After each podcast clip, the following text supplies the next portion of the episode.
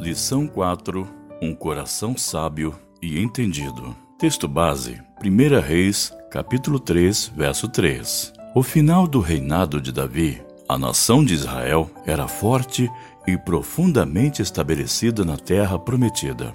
Todos os inimigos ao redor estavam subjugados. As fronteiras de Israel estavam bem fortalecidas e o povo vivia em paz.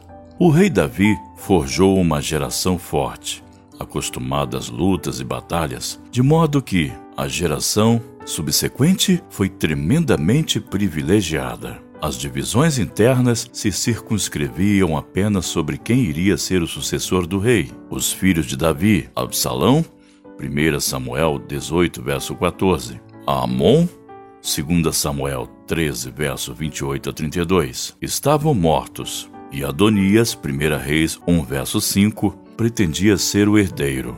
O Senhor, porém, escolheu Salomão, 1 Crônicas 28, verso 5, para ser o sucessor do rei Davi. Com efeito, o reinado de Salomão marca o período de maior riqueza e opulência da monarquia em Israel. Porém, o fim do seu reinado também mostra o declínio da monarquia unida e o início da decadência do reino. Mostraremos nessa lição como um início promissor, a inteligência e a sabedoria para empreender não significam um final bem-sucedido se não estiver aliado à ação de Deus. Primeiro ponto: o início promissor. A história do rei Salomão domina 11 capítulos do livro de 1 Reis e 9 capítulos do livro de 2 Crônicas. A exemplo dos reinados anteriores, tanto do rei Saul quanto do rei Davi. O reinado de Salomão se divide em duas partes: a do início promissor e a dos percalços e erros de julgamento. O rei Salomão começa o seu reinado sem o grande carisma pessoal dos reis anteriores e talvez por isso entendeu que só o Senhor poderia o ajudar na grande tarefa de governar um povo tão forte. Em 1 Reis, capítulo 3, versos 5 a 15, ele recebe a famosa visão do Senhor em sonhos, o qual lhe disse para pedir o que quisesse. O rei Salomão, em um espírito de humildade, responde que era ainda um menino pequeno, 1 Reis 3, verso 7, e que o povo que elegeste, povo grande que nem se pode contar, nem numerar pela multidão, 1 Reis, capítulo 3, verso 9. Assim, ele roga ao Senhor um coração entendido para julgar a teu povo, para que prudentemente discirna entre o bem e o mal. 1 Reis, capítulo 3, verso 9. A partir desta oração sincera, o que se segue é uma extraordinária série de acontecimentos e empreendimentos que mostram a ação de Deus abençoando o novo rei. Ele é reconhecido pelas nações vizinhas. 1 Reis 5, verso 1. Julga de forma excepcional a causa de duas mulheres. 1 Reis, capítulo 3, verso 16 a 28. De tal maneira que todo Israel ouviu a sentença que dera o rei e temeu ao rei, porque viram que havia nele a sabedoria de Deus para fazer justiça. No verso 28. Por conseguinte, depois de ter sua autoridade definitivamente reconhecida pelos seus súditos, o rei Salomão começou o empreendimento que marcaria o seu reinado, a construção do templo de adoração ao Senhor. 1 Reis, capítulo 6, verso 1. A planta do templo e o material já estavam providenciados, desde o reinado de Davi, seu pai. A suntuosidade do templo era uma evidência do sentimento sincero contido no coração do rei. Ele amava o Senhor de todo o coração e desejava fazer o melhor que podia para o Deus de Israel. Após isso, ele edificou seu palácio e jardins, em 1 Reis capítulo 7, verso 1, capítulo 7, verso 2. O que podemos aprender aqui? A resposta a esta pergunta está no coração sincero do rei em seus primeiros anos de reinado. Ele sabia que não tinha forças nem inteligência para governar, tão grande nação. Ele reconheceu que só podia ser bem-sucedido se a mão do Senhor estivesse sobre ele. O primeiro passo para uma vida bem-sucedida é o temor do Senhor. Esse temor levou o jovem rei a reconhecer sua pequenez diante da tarefa e confiar no Senhor. O resultado foi extraordinário. Segundo ponto, um coração sábio e entendido. Ora, como prova de que o Senhor havia prometido ao rei Salomão um coração tão sábio e entendido, que antes de ti igual não houve, e depois de ti igual não se levantará, 1 Reis 3, verso 12, o conhecimento sobre a sua sabedoria e inteligência alcançou até mesmo lugares distantes do reino de Israel.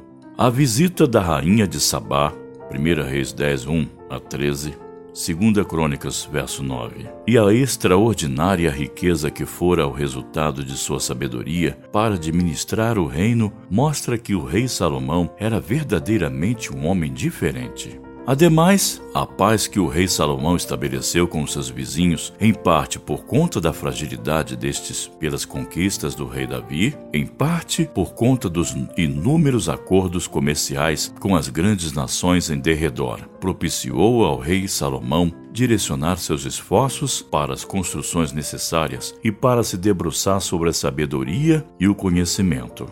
O rei era um amante do conhecimento e toda a terra buscava a face de Salomão para ouvir a sabedoria que Deus tinha posto em seu coração. 1 Reis 10, 24. Definitivamente o rei Salomão acertara em seu pedido ao Senhor. Com efeito, esta é uma importante lição para todos nós. Devemos nos perguntar sobre qual tem sido a natureza de que pedimos ao Senhor Muitas vezes, as nossas orações estão carregadas de pedidos pessoais e egoístas, de modo que não deixamos de pedir o que é mais essencial: todas as coisas boas desta vida, tanto as coisas materiais, bem, sucesso, financeiro e profissional, quanto as imateriais, paz, alegria, contentamento, só podem ser adquiridas por meio da sabedoria e do conhecimento. A expressão por meio significa que a sabedoria e o conhecimento são instrumentos ao nosso dispor para sermos bem-sucedidos. Mas se são instrumentos, quem nos conferiu estas bênçãos? A Bíblia responde que é Deus. Em quem estão escondidos todos os tesouros da sabedoria e do conhecimento? Colossenses 2, verso 3. Assim devemos pedir a Deus, assim como o rei Salomão, um coração sábio e entendido para viver neste mundo. Por isso, se algum de vós tem falta de sabedoria, peça a Deus, que a todos dá liberalmente e não lança em rosto e ser-lhe-á dada. Tiago 1, verso 5. Terceiro ponto o fim da Era de Ouro. Mas nem mesmo toda a sabedoria do rei Salomão o fez ter um coração totalmente devotado ao Senhor, como tivera o seu pai Davi.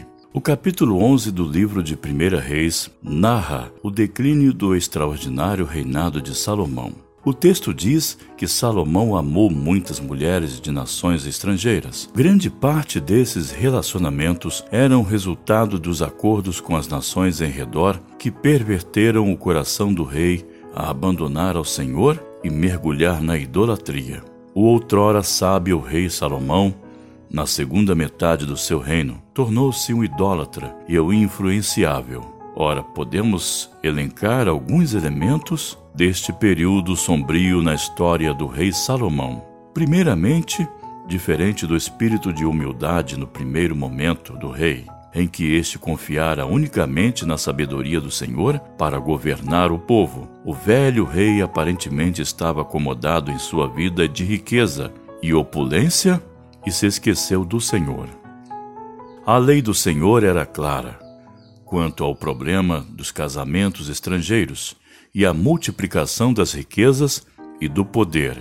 Em Deuteronômio 17, verso 17, a palavra de Deus diz: Tampouco para si multiplicará mulheres, para que o seu coração não se desvie, nem prata, nem ouro multiplicará muito para si. O rei Salomão esqueceu de confiar no Senhor de todo o coração e não se estribar no seu próprio entendimento. Provérbios 3, verso 5. Não obstante, poderíamos dizer que foram as bênçãos do Senhor que causaram a ruína espiritual do rei Salomão? A resposta é não. O problema do rei Salomão foi desviar o foco do Senhor das bênçãos e colocar o foco nas bênçãos do Senhor.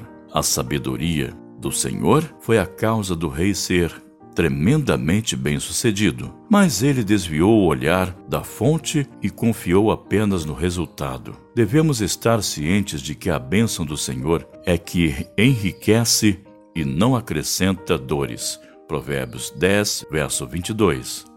Conclusão.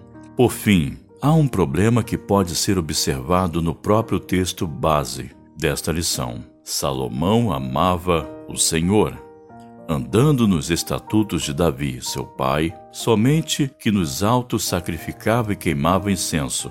Um sério problema espiritual é relativizar o pecado e desprezar a excelência em relação ao que é absoluto. A adoração a Deus deveria ser celebrada no templo, como o Senhor estabeleceu naquele tempo. Assim carecia ao coração do rei um certo tipo de zelo, não relativizando as coisas espirituais. Esta falta de zelo do velho rei em relação à sua vida espiritual fora determinante para esse período sombrio de sua história.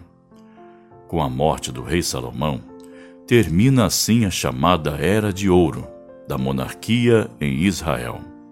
Vimos que o início promissor deu lugar a um final obscuro no reinado do grande rei Salomão os ressentimentos internos antigos entre as tribos do norte e a casa de Davi emergiram com toda a força e causou uma enorme ruptura no povo de Deus para sempre. É o que veremos na próxima lição. Para pensar e agir. Você reconhece que precisa da sabedoria de Deus em sua vida? Conte uma experiência a respeito. Em que sentido a acomodação espiritual pode trazer sérios danos à sua vida? Quais as áreas de nossa vida que precisamos ser zelosos? Cite algumas. Deus te abençoe e bom estudo. Leitura diária. Segunda, Primeira Reis capítulo 1. Terça, Primeira Reis capítulo 2. Quarta, Primeira Reis capítulo 3. Quinta, Primeira Reis capítulo 4. Sexta, Primeira Reis capítulo 6.